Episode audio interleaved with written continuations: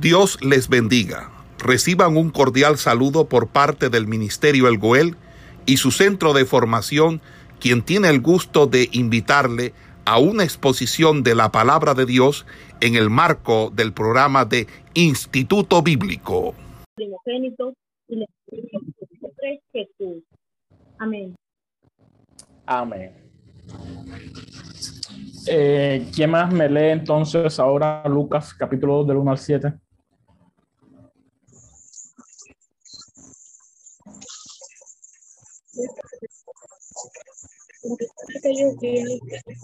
Un edicto de parte de Augusto César, que todo el mundo fuese empadronado. Este primer censo se hizo siendo Sirenio gobernador de Siria, e iban todos para ser empadronados, cada uno a su ciudad. Y José subió de Galilea, de la ciudad de Nazaret a Judea, a la ciudad de David, que se llama Belén, por cuanto era de la casa y familia de David para ser empadronado con María, su mujer, desposada con él, la cual estaba encinta.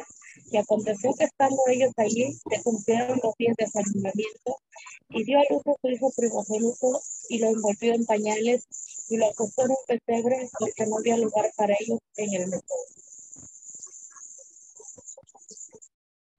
Amén. Miren que ambos textos que acabamos de leer está, está tocando el punto del nacimiento de Jesucristo. Y la manera como cada, uno de los dos escritores lo, lo toca o lo intenta desarrollar es, es full distinta al hecho, al hecho, al, hecho a, a la intención que cada uno de los dos está narrando. Con Lucas hace, hace mención de Orodes, Herodes rey, y en, eh, en, el, en Lucas 1.5, el capítulo 1, verso 5, hace mención de Herodes el rey, pero acá está haciendo mención de Augusto César. Es decir, que Lucas intenta, como le está escribiendo un pueblo netamente gentil, comienza, comienza a ubicar al pueblo gentil en los tiempos más comunes para ellos según, según, según lo que, lo que le, según lo que más le, interes, más le interesaba. ¿Cierta?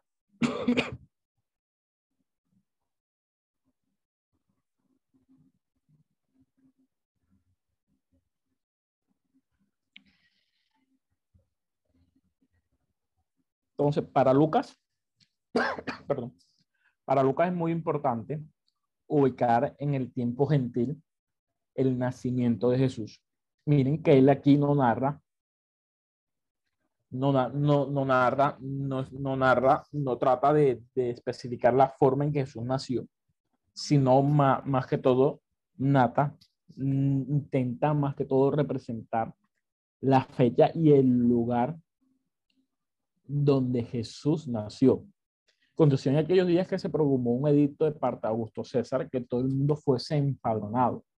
Este primer censo se hizo siendo Sirenio gobernador de Siria.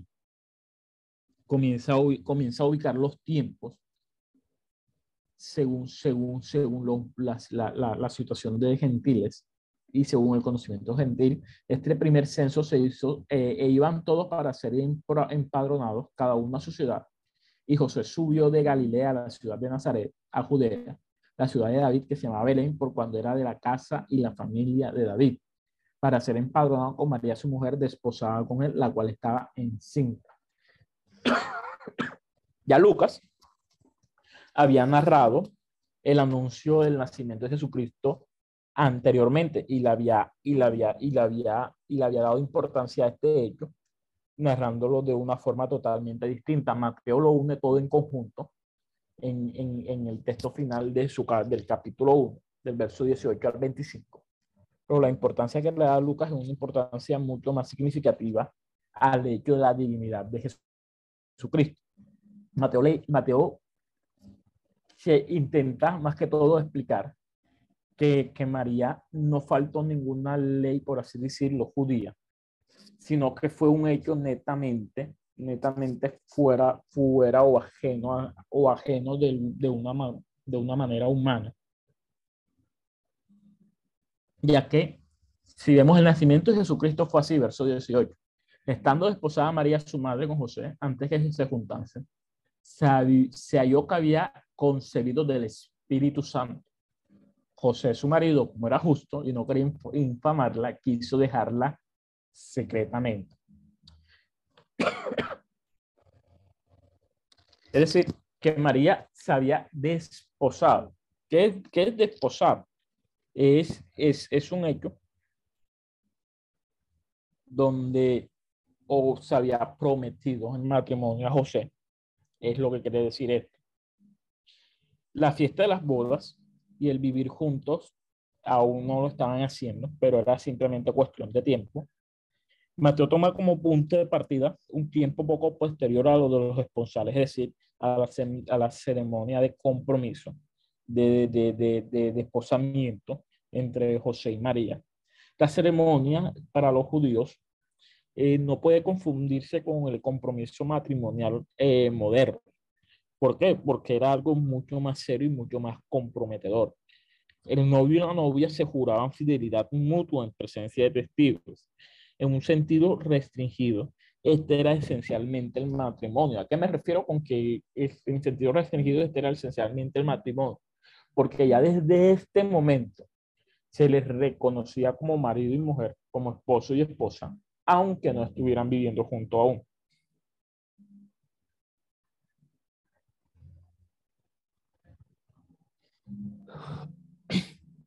Si buscamos el verso 19, Miren que José es su marido, ya se le reconoce como marido, porque el hecho de el hecho de estar esposado era un, era un compromiso real, o sea, no era como hoy en día, que hoy se presentan en la iglesia y, y, no se terminan cansando y al otro año se presentan nuevamente con otra persona totalmente distinta. No, el hecho de la presentación, que es lo que se llama hoy en día para nosotros los cristianos como la presentación, del compromiso en la iglesia. El hecho del compromiso era un hecho donde desde ese momento, aunque no estuvieran viviendo juntos, ya se les reconocían como esposo y esposa, porque era un compromiso totalmente, totalmente, totalmente serio y comprometedor desde un principio. Según la ley del Antiguo Testamento, la infidelidad de una mujer desposada se castigaba con la muerte. Esto podemos encontrarlo en el libro de Deuteronomio, el capítulo 22, verso del 23 a 24. Si nos damos cuenta, José es reconocido como marido. Y acá, cuando se le aparece el ángel a José, se reconoce a María como la mujer de José. Es decir, era, era un reconocimiento total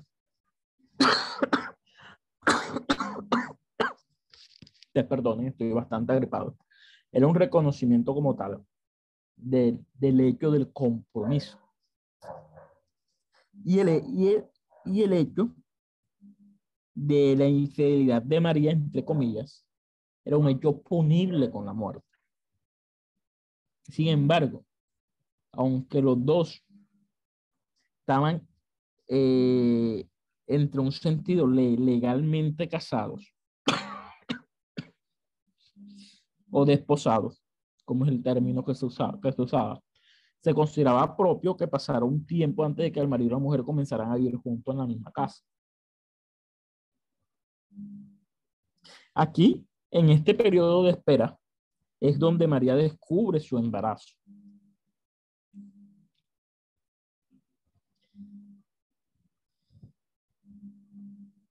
Naturalmente, José se da cuenta de la condición de María e intenta dejarla secretamente. Miren,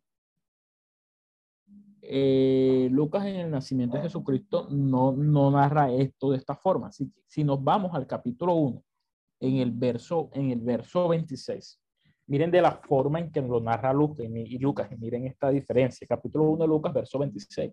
Al sexto mes, el ángel, el ángel Gabriel fue enviado por Dios a una ciudad de Galilea llamada Nazaret a una virgen desposada con un varón que se llamaba José de la casa de David. Y el nombre de la virgen era María. Y entrando el ángel de donde ella estaba, dijo, salve muy favorecida, el Señor es contigo, bendita tú entre las mujeres. Mas ella cuando le vio se turbó por sus palabras y pensaba qué salutación sería esta. Entonces el ángel le dijo, María, no temas, porque has hallado gracia delante de Dios. Y ahora concebirás en tu vientre y dará a luz un hijo y llamará su nombre Jesús. Este será grande y será llamado Hijo del Altísimo. Y el Señor Dios le dará el trono de David su padre y reinará sobre la casa de Jacob para siempre y su reino no tendrá fin. Entonces María dijo al ángel, ¿cómo será esto? Pues no conozco varón. Respondiendo el ángel le dijo, el Espíritu Santo vendrá sobre ti y el poder del Altísimo te cubrirá con su sombra, por lo cual también el santo ser que nacerá será llamado Hijo de Dios. Y aquí tu pariente Elizabeth, ella también ha concebido hijo de su vejez. Y este es el sexto mes para ella. Este es el sexto mes para ella, la que llamaban estéril, porque nada es imposible para Dios. Entonces María dijo, he aquí la sierva del Señor, hágase conmigo conforme a tu palabra. Y el ángel se fue de su presencia. Miren la forma en que, en que Lucas está narrando. Lucas en ningún momento mete dentro del hecho de la, de la, de la, de, de la situación del embarazo de María y del nacimiento de Jesús, la actitud de José. Para Lucas, desde un principio, desde un principio incluso, cuando, analiz, cuando, analiz, cuando, cuando, analiz, cuando analizamos la genealogía, que la analizamos la, la, la, la clase pasada, entendemos que a Lucas de, de, de, una u otra manera no le, no le, no le interesaba, no le, no le interesaba eh, demostrar eh, la paternidad de José o el hecho de que José como padre de Jesús, sino desligarlo a esa parte humana y reconocerlo una parte totalmente divina como hijo de Dios. Y aquí hay algo, un hecho muy interesante, porque desde la expresión de María, porque sabemos que María fue una de las principales, de alguna manera, una de las principales personas a lo que Lucas investigó y era principal perso personas que le contó los relatos a Lucas de Jesús. Y más y más este hecho del, del, del anuncio del nacimiento de Jesús, donde nadie más lo vivió, solamente la que estuvo presente en, en ese lugar fue María Magdalena, fue María, perdón, que María Magdalena fue María. María reconoce, María, María es quien le cuenta esta experiencia a Lucas para que Lucas la plasme en su evangelio. Y lo que a mí más fuertemente me llama la, la atención de este anuncio del nacimiento es el hecho de cómo María queda embarazada. ¿Por qué? Si nos vamos a la filosofía, a, a los dioses griegos, los dioses romanos y los dioses paganos, dentro de hermanos, me, me avisan si no me están escuchando bien, si tengo que alzar mal la voz o tengo que... Y usted perdonen que estoy bastante agripado. Si me están escuchando bien, porfa, me, me avisan. Si no, me avisan también para ver qué puedo hacer. Sí, sí, se escucha bien. Amén, el hecho de, amén. El hecho de estas, de, de, estas, de estas religiones paganas y de estas creyentes paganas, una de, las que más se creía en Grecia, en la, más que todo en, con los dioses griegos, era la relación o el hecho de los semidioses. ¿Quiénes eran los semidioses? O un dios, ya sea Zeus, Poseidón, eh, cualquiera de los que ellos creyeran, creían, descendían a la tierra, se convertían en humanos, se disfrazaban de, entre comillas, según su creencia, y tenían relaciones sexuales con mujeres, a las cuales dejaban encinta y ellas daban a luz el hijo de este dios. Este hijo este, este, este, esta concepción se daba del hecho de una copulación entre el hombre y, y el, entre la mujer y ese Dios, entre ese Dios y, y, y la mujer. Y era, y era, y era una relación, net, net, una relación netamente, netamente copulativa.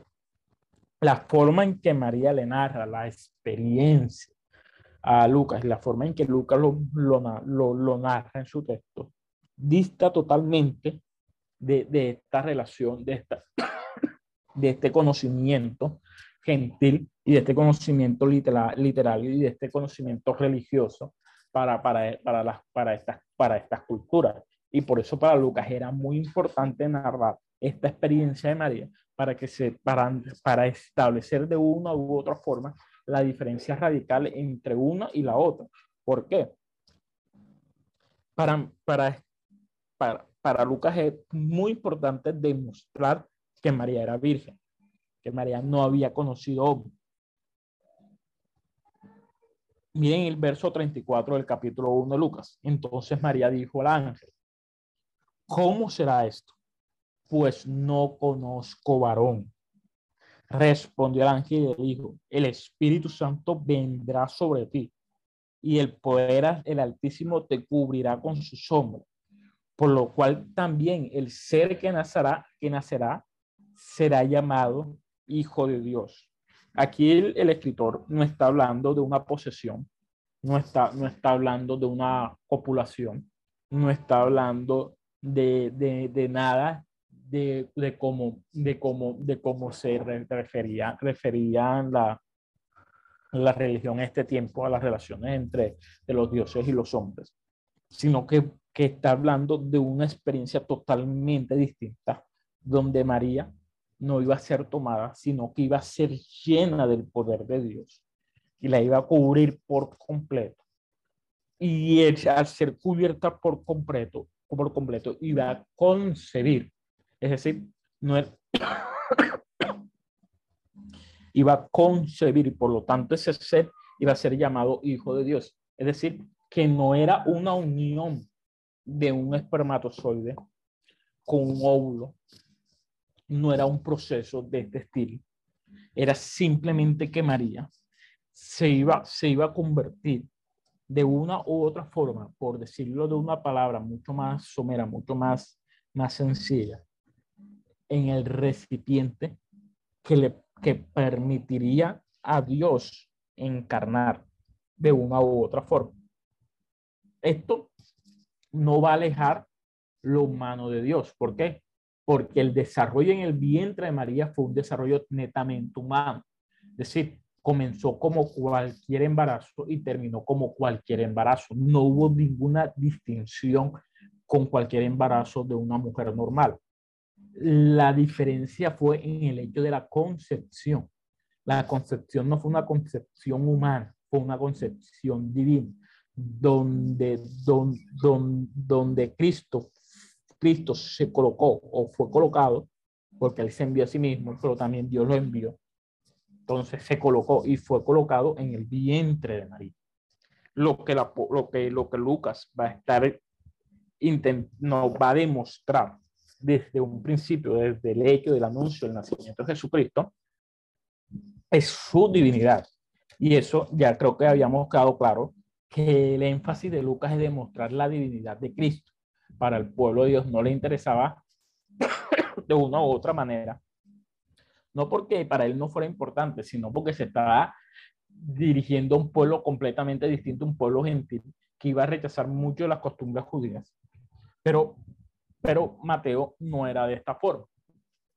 Por eso Mateo no narra la concepción de María, no narra la experiencia de María del momento en que Cristo fue concebido en su vientre.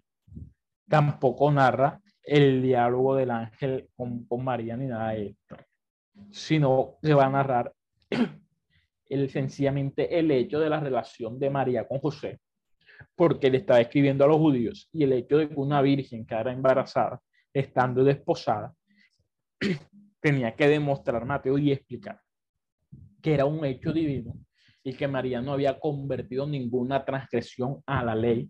Por lo tanto, mm, la, el, la condenación de la muerte no cabía en María, sino que sencillamente era un hecho divino por lo tanto, tenía que José seguir siendo el marido de María y seguir el proceso, porque no hubo una transgresión de parte de María. Pero si seguimos analizando a Lucas, Lucas no solamente va a narrar la experiencia de María, sino también va a comenzar a dar las señales, por lo cual el Hijo de Dios por lo cual se le reconocería a Jesucristo y el acto mismo de Jesucristo en la divinidad. Y una de las cosas que Lucas también va a narrar y va a incluir para demostrar esta divinidad de Cristo es el anuncio del nacimiento de Juan. Mire, o sea, para que Lucas pudiera, pudiera incluir el anuncio del nacimiento de Juan, la experiencia de Zacarías,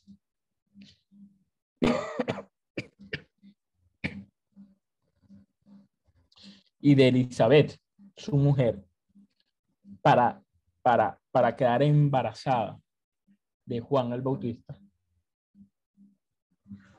siendo Elizabeth prima, pariente de María,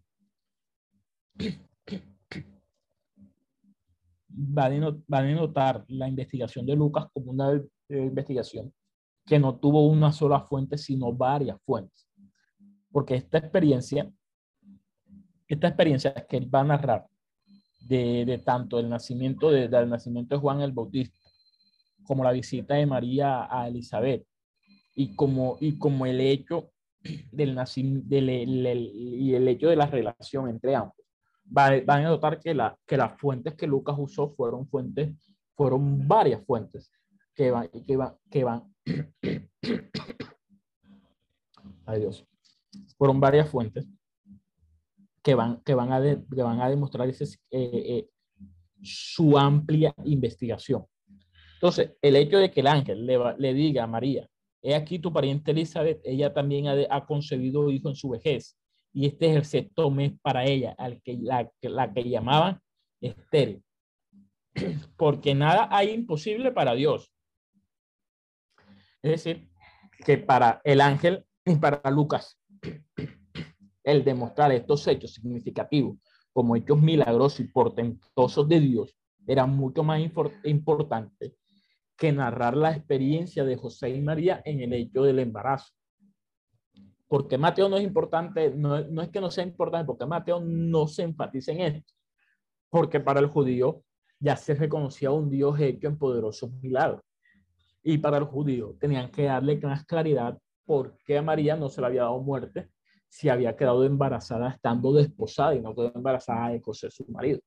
Por eso en el verso 20 de Mateo va a decir, y pensando él en esto, aquí un ángel del Señor le apareció en sueño y le dijo, José, hijo de David, no temas, no temas recibir a María tu mujer, porque lo que en ella es engendrado del Espíritu Santo es, y darás a un hijo y llamará su nombre Jesús, porque él salvará, salvará a su pueblo de sus pecados.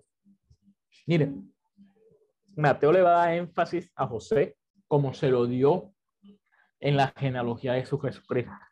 Pero Lucas le va a dar énfasis a María como se la da en la genealogía de Jesucristo. Entonces, teniendo, teniendo ambas, ambas visiones de ambos evangelistas, de ambos escritores, nos, nos da a nosotros una relación mucho más extensa o, o una imagen mucho más amplia de lo que realmente sucedió o de la historia completa de lo que sucedió en el nacimiento de Jesucristo. Lucas va a narrar la experiencia de María, va a narrar la experiencia de Elizabeth, pero, pero Mateo va a narrar la experiencia de José. Verso 22, todo esto aconteció para que se cumpliese lo dicho por el Señor por medio del profeta cuando dijo, he aquí una virgen concebirá y dará a un hijo, un, a luz un hijo y llamará su nombre Emmanuel, que traducido es Dios con nosotros. Miren, que esta referencia de esta profecía del Antiguo Testamento Lucas no la da. ¿Por qué? Porque el pueblo gentil no tenía esas referencias del Antiguo Testamento y no conocía estas profecías del Antiguo Testamento. Pero, pero Mateo, que sí le está escribiendo un pueblo judío, estas, estas referencias, estos textos van a reafirmar el mensaje que él, quiere, que él quiere dar, que Jesucristo es el Mesías. Y despertando a José del sueño, hizo como el ángel del Señor le había mandado y recibió a su mujer, pero no la conoció hasta que dio a luz a su hijo primogénito y le puso por nombre Jesús. Miren, aquí, aquí se borra un mito, que es que María perteneció virgen para la eternidad.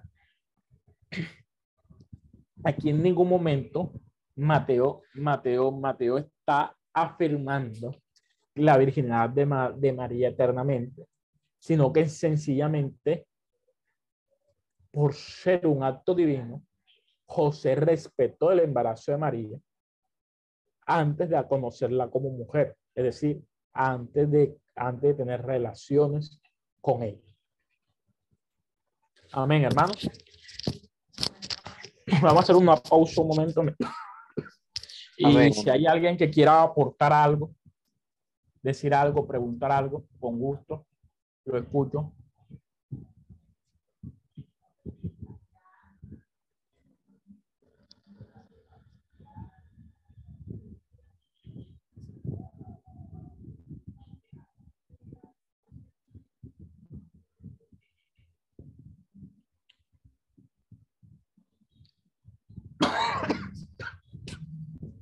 No hay nadie que tenga una pregunta hasta el momento.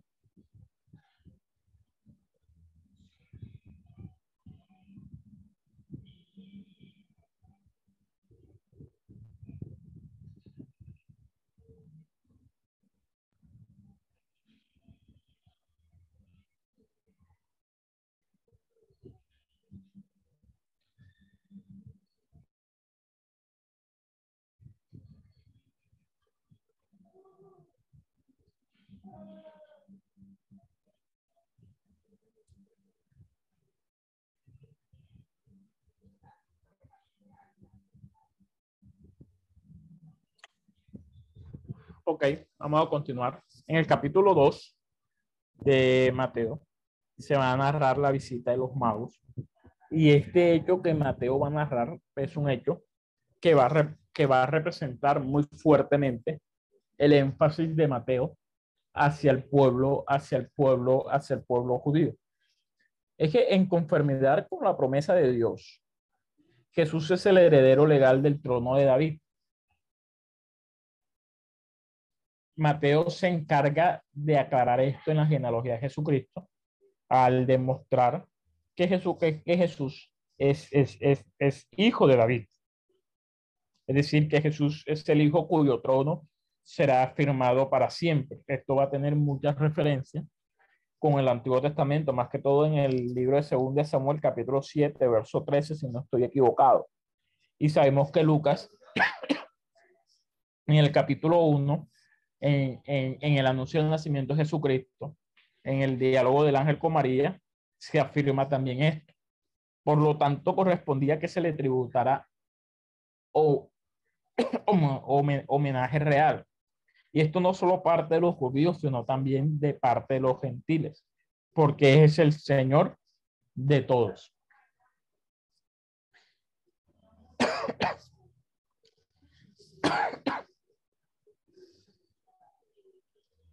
Y el llamamiento del Evangelio se dirige a todos, sin distinción de raza o de nacionalidad.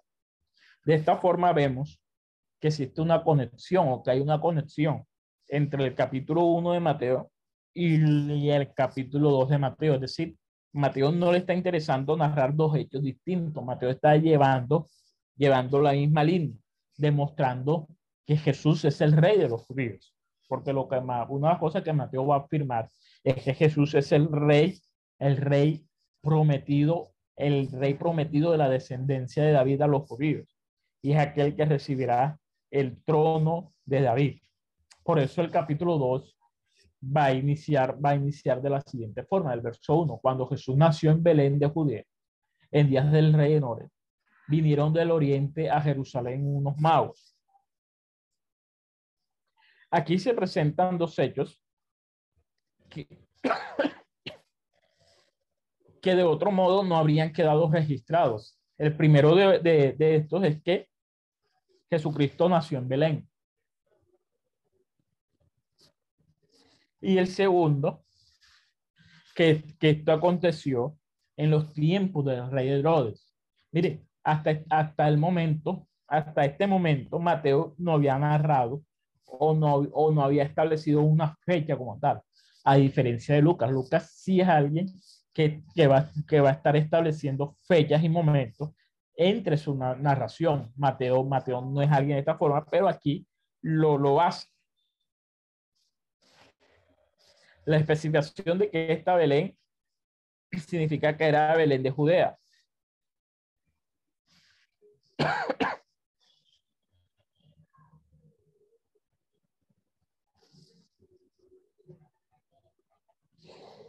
Y esta, esta especificación, Mateo, dice que es Belén de Judea y hace esta especificación. ¿Por qué?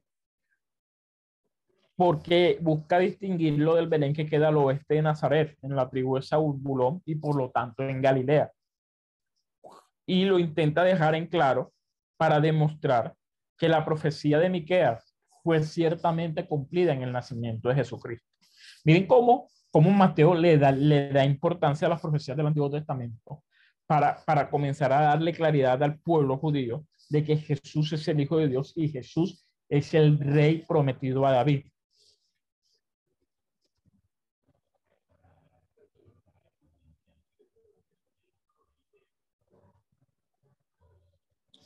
Poco después del nacimiento de Jesús, llegaron a Jerusalén unos magos. Su inesperada aparición despertó un interés considerable del cual Mateo quiere que sus lectores sean partícipes. Por eso Mateo va a escribir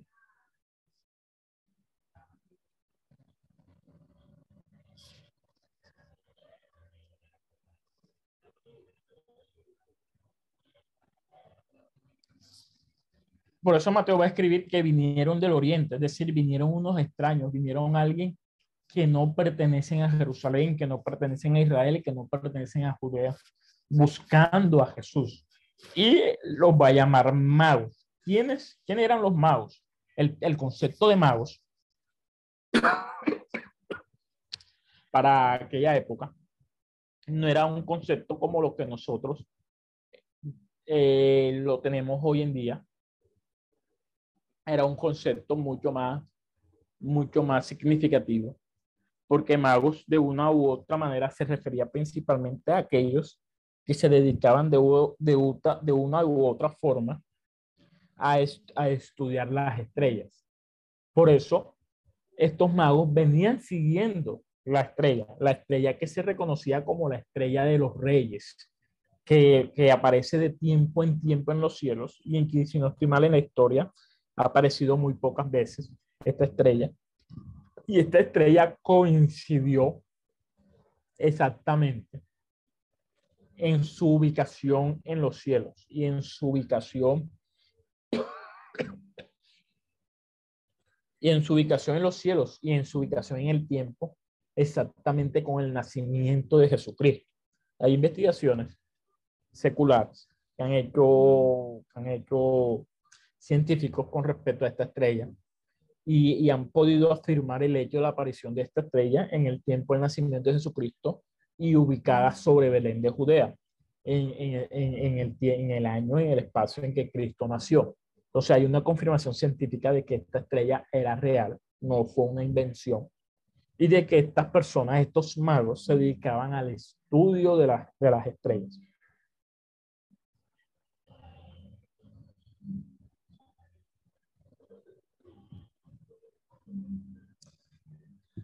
Hay muchos eruditos que asumen o que afirman más que todo que los magos vinieron del oriente y que los magos, perdón, que los magos que llegaron del oriente eh, a Jerusalén eran medos o persas. En apoyo a esta creencia no solamente señalan el origen iranío de la palabra mago o mago, sino también el hecho que como se presenta en el arte primitivo cristiano, porque hay imágenes que los representan, los, los pintan con túnicas que se usaban en, la, en, la, en, en, lo, en, la, en, los países, en la ciudad de Medos, en las ciudades medas o persas. Eh, aunque esto no, no tiene algo, mucha importancia para nosotros en cierto sentido, porque lo importante aquí es lo, lo que el, el, el escritor de el Mateo va a intentar representar es el hecho del que el nacimiento de Jesucristo era reconocido incluso por los gentiles. Es decir, era un Dios, era un rey que estaba, que estaba siendo llamado, que estaba siendo llamado, o que estaba siendo colocado para reinar al mundo entero. Por, por eso es reconocimiento de los gentiles. Diciendo, verso 2, ¿Dónde está el rey de los judíos que ha nacido? Porque su estrella hemos visto en el oriente y venimos a adorarlo.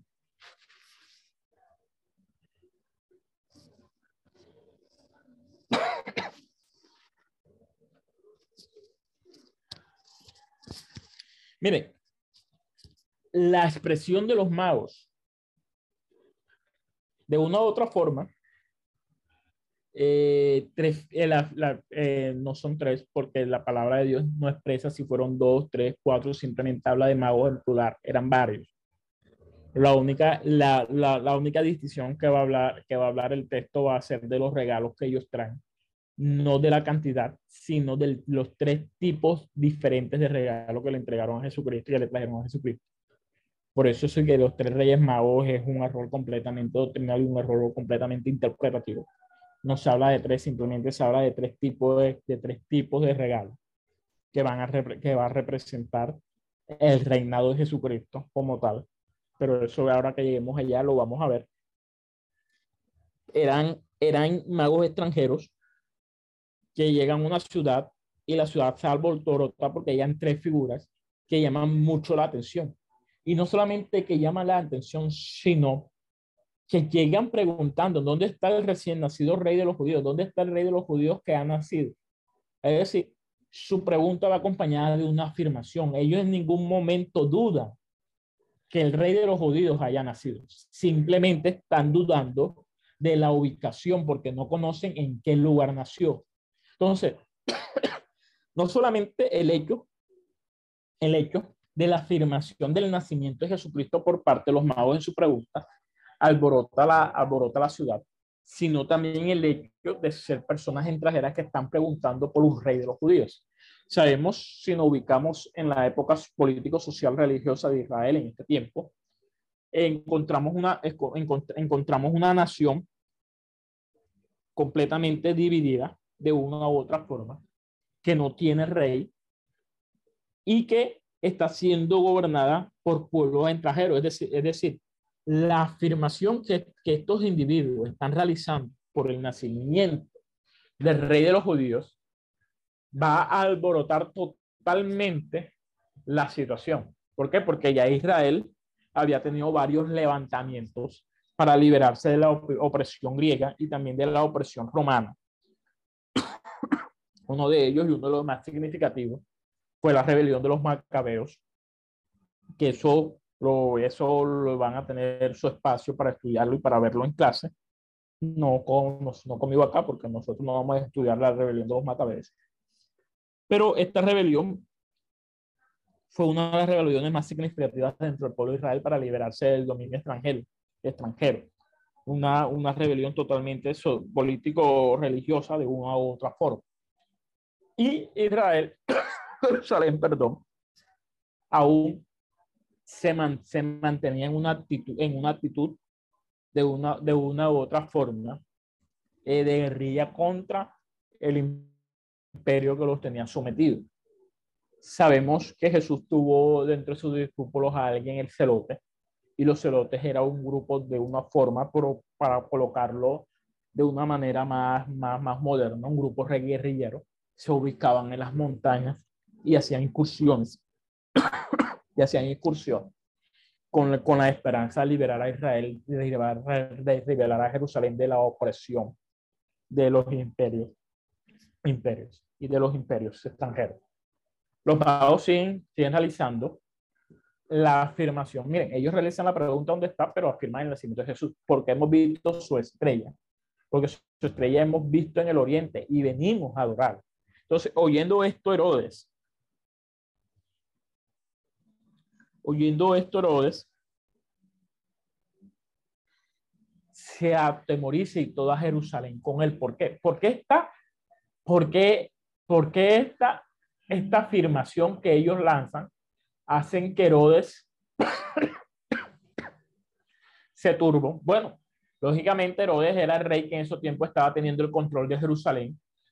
Por lo tanto, que le afirmaran el nacimiento de un rey supuesto de una u otra, de una u otra forma, comenzaba, comenzaba a temblar Pero ¿por qué Jerusalén se tiene que atemorizar?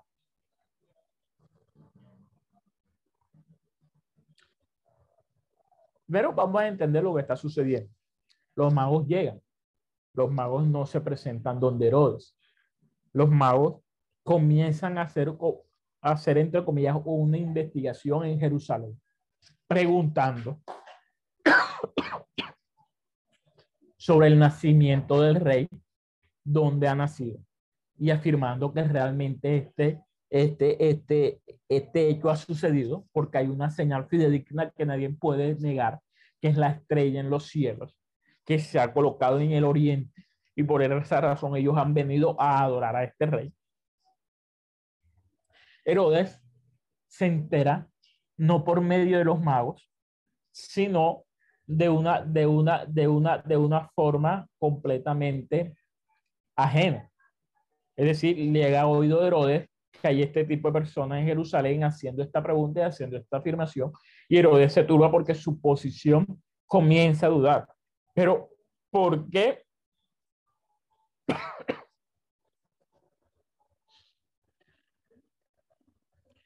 ¿Por qué Jerusalén se llena de temor?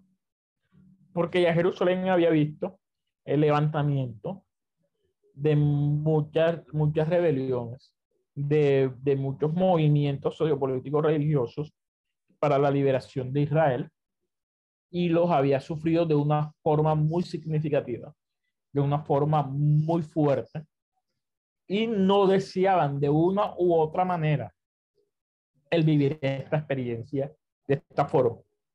A estas personas no estar con el rey Herodes, el rey Herodes le toca convocar para averiguar qué es lo que está, qué, es lo que está sucediendo. Y en el verso 4 narra Mateo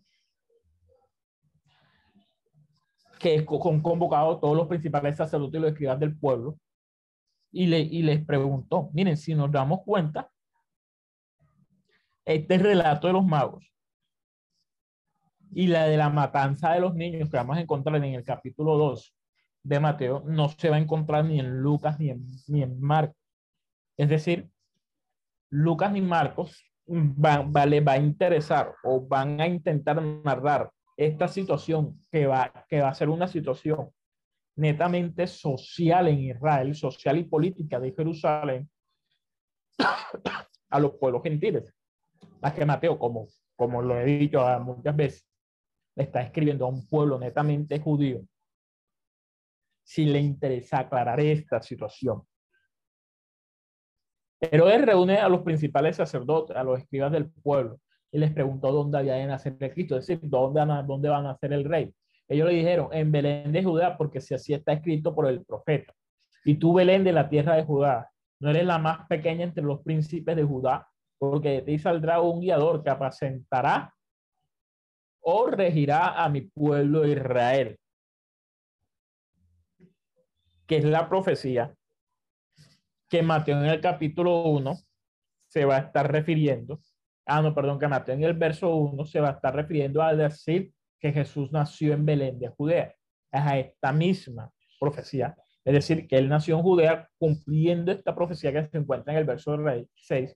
Por eso, por eso Mateo omite el ubicar la profecía en el verso 1, porque en el desarrollo del relato que de la visita de los magos, la va a colocar en el verso, en, el verso 6 dando cumplimiento a lo que le está explicando en el verso 1. Esta, esta, esta construcción del texto que realiza Mateo eh, va a ser una construcción narrativa donde va a dejar completamente claro los hechos y los sucesos del nacimiento de Jesucristo como su lugar, el tiempo y lo que se movió alrededor de ellos. Entonces Herodes, llamando en secreto a los magos, indagó de ellos diligentemente. Miren, Herodes no busca primero a los magos, primero busca averiguar dónde nació, dónde nació el rey. ¿Por? Porque si él llama a los magos, él tiene que tener conocimiento de dónde, dónde, dónde nació el rey para poder darles una respuesta. Esto también nos va a demostrar a nosotros que estos magos eran unas figuras de alguna u otra manera importantes dentro de la sociedad, importantes dentro del pueblo, que inclusive Herodes no podía sencillamente ignorarlos o no podía sencilla, sencillamente pasar por encima de ellos. Herodes indaga, averigua dónde nació Jesucristo y los manda a llamar en secreto. ¿Por qué los manda a llamar en secreto? Por el temor del levantamiento del pueblo. Indaga de ellos diligentemente el tiempo de la aparición de la estrella. Y enviándolos a Belén, dijo, id allá y averiguad con diligencia acerca del niño. Y cuando la halléis, hacedmelo saber, para que yo también vaya y le adore. Ellos habiendo ido al rey se fueron, y aquí la estrella que habían visto en el oriente iba delante de ellos, hasta que llegando se detuvo sobre donde estaba el niño. Y al ver la estrella se, se regocijaron con muy grande muy grande gozo. Y habiendo, y al entrar en la casa vieron al niño con su madre María, y postrándose lo adoraron, lo adoraron, y abriendo sus tesoros le ofrecieron presentes, oro, incienso y mirra. Si nos damos cuenta la narración, en ningún momento se va a hablar del número de magos, simplemente se va a hablar de los tres tipos de presentes que le llevaron a Jesucristo oro, incienso y mirra. Decir que a, esta, que, a, estos personajes no solo sumamente se les describe como ricos, sino también como que tienen un corazón cálido dispuesto a la adoración. Estos hombres le ofrecen un, sus tesoros con el propósito de, de adorar al niño.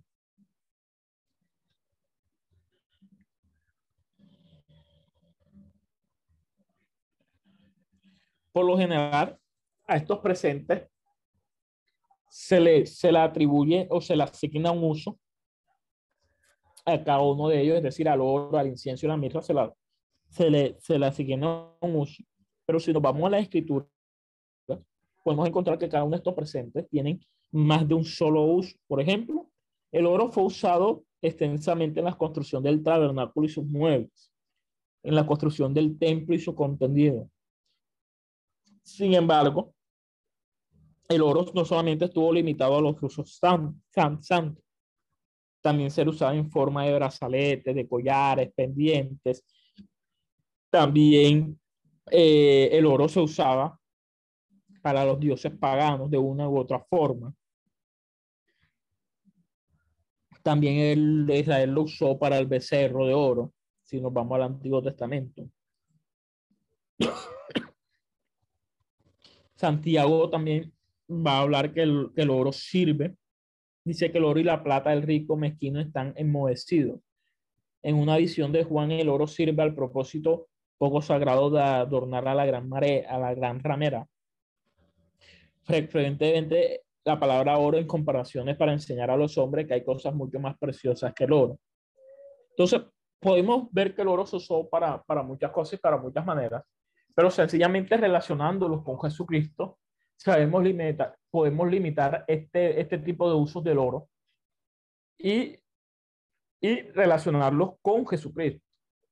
¿Por qué? Porque aunque el oro era un material que se, usaba de muchas maneras, el sencillamente el hecho de ser presentado a Jesucristo va a dar un significado de una relación del objeto con el sujeto, es decir, del objeto ofrecido del material ofrecido con el, con el oro al sujeto al que lo está recibiendo. Y estamos hablando de Jesucristo, entonces no, puede, no pueden ser, no puede ser un oro enmohecido, no puede ser un oro eh, usado para dioses paganos, no puede ser un, no puede ser un oro usado para, para cosas deshonrosas, sino que debe ser un material que debe, va a usarse o debe usarse solamente para usos honrosos. Igualmente el incienso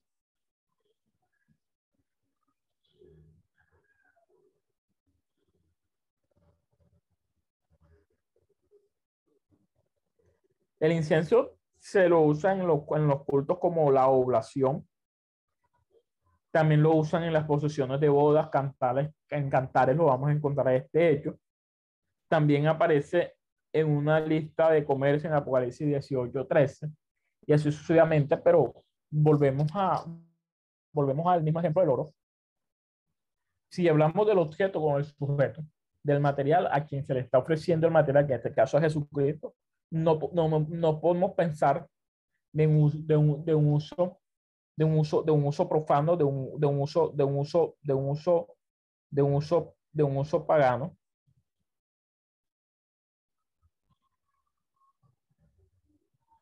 De un uso pagano sino sino sencillamente de un uso con relación a Jesucristo. Y eso va a tener directamente con la oración y con la oración a Cristo. Igual forma la, la, la, la mirra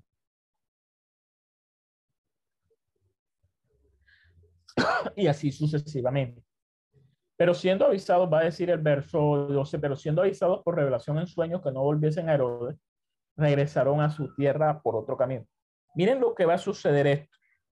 Herodes, con la intención de averiguar a Jesucristo, no se entorpece en el camino de los magos porque también entorpecer el trayecto de los magos va, va, a, significar, va a significar una, una, podría desencadenar, desencadenar ciertas situaciones totalmente distantes a lo, a, lo, a lo que él quería en realidad hacer. Para Herodes, mucho más importante era deshacerse del problema más significativo que se presentaba para él, y era el nacimiento del rey, del rey de los judíos, es decir, el nacimiento, el nacimiento del niño Jesús. Para Herodes era más importante deshacerse de él que deshacerse de los magos. Por eso, para Herodes, por eso Herodes permite a los magos ir e irse a buscar y adorar a Jesús con la esperanza de que la buena fortuna de que le había mostrado para con ellos, ellos se la devolvieran de una, de una forma muy significativa. Y el relato demuestra que estos magos eran no solamente las personas conocedores, sabias, sino que también tenían, tenían de una u otra forma una parte de la revelación de, de la, de la de, entendían revelaciones y comprendían visiones. Porque se les avisó en dos sueños, ellos entendieron el sueño y obraron conforme a este sueño. Amén, hermanos. ¿Me han escuchado bien hasta el momento? ¿Me han entendido? ¿Hay alguna pregunta? Amén. Todo bien. Amén, amén. Bien. No hay ninguna pregunta. No sé si voy muy rápido, muy lento, no sé. Creo que hay alguien que está hablando, pero no escucho. La hermana María Bustamante.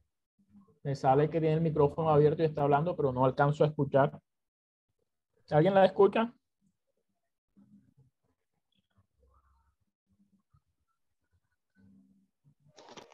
No, hermano.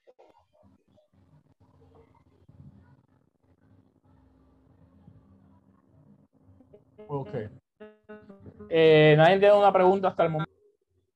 La única forma de, la única forma, la única forma del, del evangelista Mateo de, de, de, demostrar este hecho significativo era tomando las profecías del Antiguo Testamento. Y en este capítulo 2, miren que él, que él cita cuatro profecías distintas para reafirmar lo que estaba sucediendo con respecto al nacimiento de Jesucristo y con respecto a los hechos que sucedieron después de su nacimiento. Entonces esto reafirma más el hecho de que para Mateo era importante demostrarle al judío que Jesús cumplía con las profecías que se habían dado acerca del futuro rey de los judíos. Ya vimos Herodes se molesta significativamente porque los magos se burlan de él, de alguna manera le pintan la cara le dicen que sí van a regresar con él y le van a decir dónde nació el Mesías, el rey de los judíos, pero en realidad no regresan, le mintieron, sino que se fueron por otro lado y no volvieron a verlo más. Eso a cualquier ley lo molesta, lo, lo vuelve iracundo, eh, lo, a cualquier persona de autoridad que se burlen de esa manera, lo llena de ira. Herodes no fue la excepción. Herodes se llenó de ira, se llenó de molestia. Fue y mandó a matar a todos los niños menores de dos años que se encontraban en, en, Belén de Judá y, en, y a sus alrededores. Esto lleva a que, a que el ángel vuelva, el ángel del Señor, vuelva a, vuelva a participar en la historia y hable con José. Miren que Mateo narra específicamente eh, cómo el ángel habla con José, con José siempre, y, le da muy poca importancia a, a, al hecho de María.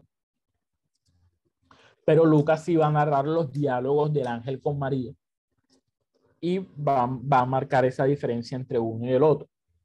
O sea, recibe la revelación del ángel, recibe el mensaje del ángel, se va hacia Egipto. El ángel le pide que regrese, José regresa. No regresa a Belén, no regresa a Judea, sino que se va a la región de Galilea, exactamente a la ciudad que se llama Nazaret. Y por eso Jesús es llamado Nazaret. Y de esta forma, eh, viene un texto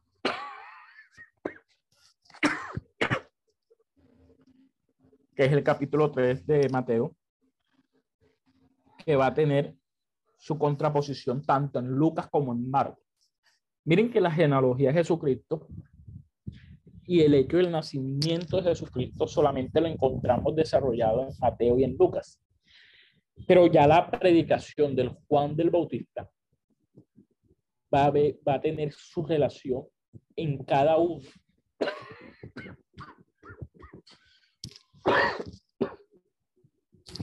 Perdónenme, hermanos. Deme un momento. Perdónenme. Amén, hermano, amén.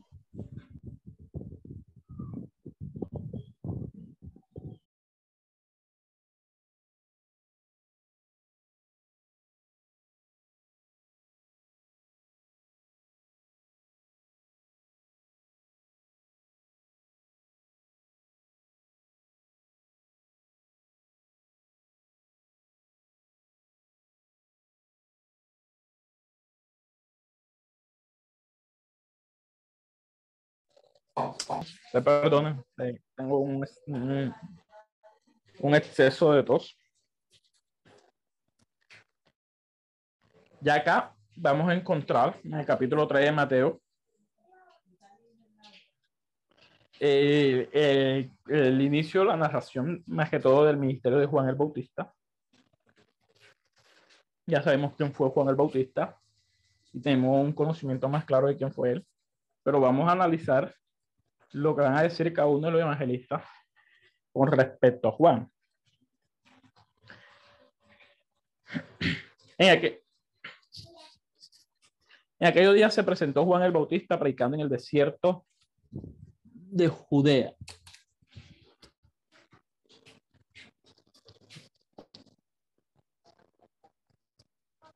La expresión en aquellos días es una expresión de alguna forma muy definida y, y, lo más que todo, no más que todo, sino que probablemente va a significar, eh, se está refiriendo a los días de la, de alguna manera, de la pre, pre, pre, peregrinación de Cristo en la tierra, terrenal de Cristo, es decir, en los días de Cristo en la tierra. No se está refiriendo a, a un hecho de alguien totalmente distinto, sino a los días en que Jesús estuvo en la tierra. Esta expresión va a estar apuntando más que todo a esto. Es una nota eh, cronológica. La nota cronológica más precisa la va a dar Lucas. Vamos a ver qué dice Lucas con respecto a eso. Capítulo 3 del Evangelio según San Lucas, en el verso 1. En el año decimoquinto del imperio de Tiberio César, siendo gobernador de Judá, Poncio Pilato y Herodes tetrarca de Galilea y su hermano Felipe tetrarca de, de Iturea de, de la provincia de Tracónide y Lisanias, tetrarca de Abi, Abilin, Abilinia, Abilinia, y siendo sumo sacerdote, Anás y Cafás, vino palabra de Dios a Juan, hijo de Zacarías, en el desierto. En algo, se vuelve a notar la diferencia entre el estilo investigativo de, de Juan y de Mateo. Mateo va, va a expresar las fechas, pero lo va a expresar de una manera muy simple, por decirlo de esta manera. Lucas como está dirigiéndose a un pueblo mucho más amplio, donde tiene que especificar de una manera más significativa las fechas y los lugares donde se desarrollaron, desarrolló el ministerio de Jesús y los sucesos que pasaron, dan tanto en su nacimiento como en su ministerio, expresa la ubicación y ubica, perdón, expresa la ubicación de una forma mucho más detallada y mucho más, más significativa. Tanto Juan como Jesús tenían, tenían unos 30 años cuando hacen su aparición, su aparición ministerial. ¿Quién nos da esta, esta referencia?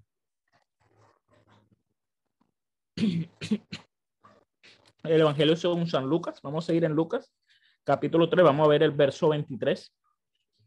Jesús mismo al, ministerio, al comenzar su ministerio era como de 30 años, hijo según se creía de José y de Eli. Ya que esto era una, no era una costumbre, sino que era un hecho muy, muy real dentro del pueblo judío, que a la edad de 30, de 30 años se, se comenzaba el ministerio sacerdotal de una u otra forma. Lucas, Lucas lo especifica en Jesús y deja sobreentendido que para Juan también sucede, sucede lo mismo.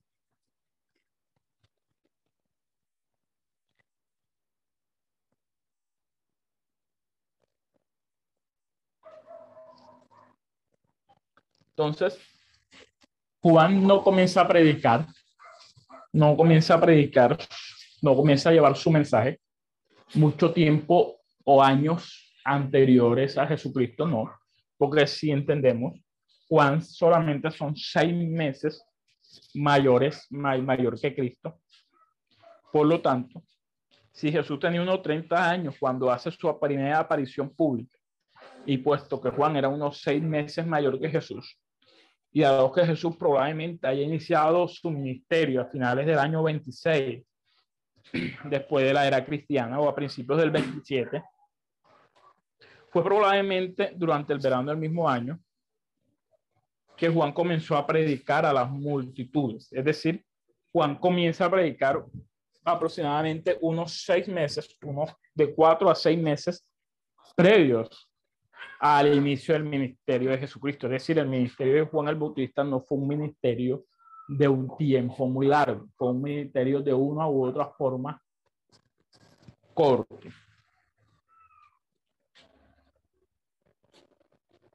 De todas maneras, Juan tuvo, tuvo, tuvo una apreciación mucho más, muy, muy significativa, un recibimiento muy significativo, porque todo en él, de alguna forma, llamaba la, la llamaba la atención su aparición repentina, sus, porque Juan aparece de una manera repentina, en, en Israel, predicando y llevando el mensaje del arrepentimiento, su forma de vestir, su alimentación, su mensaje de arrepentimiento y el bautismo, que no era, que no era algo muy significativo para Israel y no era algo, no era algo muy, mm, eh, no era algo común en Israel, era prácticamente algo completamente, completamente nuevo.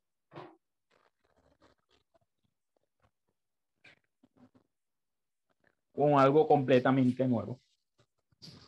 Llama completamente la atención y adquiere fama de una forma muy rápida. Miren que a Mateo no le, no, no le interesa mucho narrar, narrar, narrar los hechos previos al mensaje de Juan el Bautista. Pero Lucas sí los narra. En el capítulo 1, del 5 al 25. en el verso 41, en el verso 57 y 79 de este mismo capítulo, Lucas va a narrar la forma milagrosa en que nació Juan, Juan de y y lo que sucedió con su padre Zacarías y su madre Elisa, que también era de la línea sacerdotal. Es decir, para Lucas va, a aclarar que Juan el Bautista pertenecía a una, a una casta sacerdotal, a una línea sacerdotal, pero que él se aparta de una u otra forma ese servicio del templo para llevar el mensaje de Jesucristo para llevar el mensaje de arrepentición y el bautismo en agua.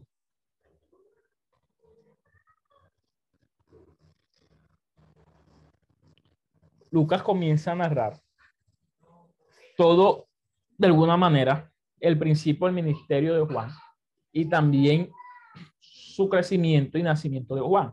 Y el niño que se crecía y se fortalecía en espíritu estuvo en lugares desiertos hasta el día de su manifestación a Israel. Capítulo 1, verso 80 del Evangelio según San Lucas.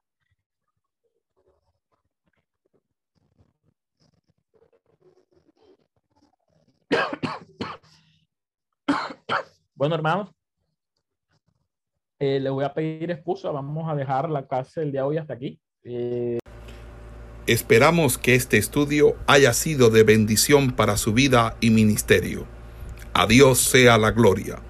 Este es el Ministerio El Goel, vidas transformadas para cumplir el propósito de Dios.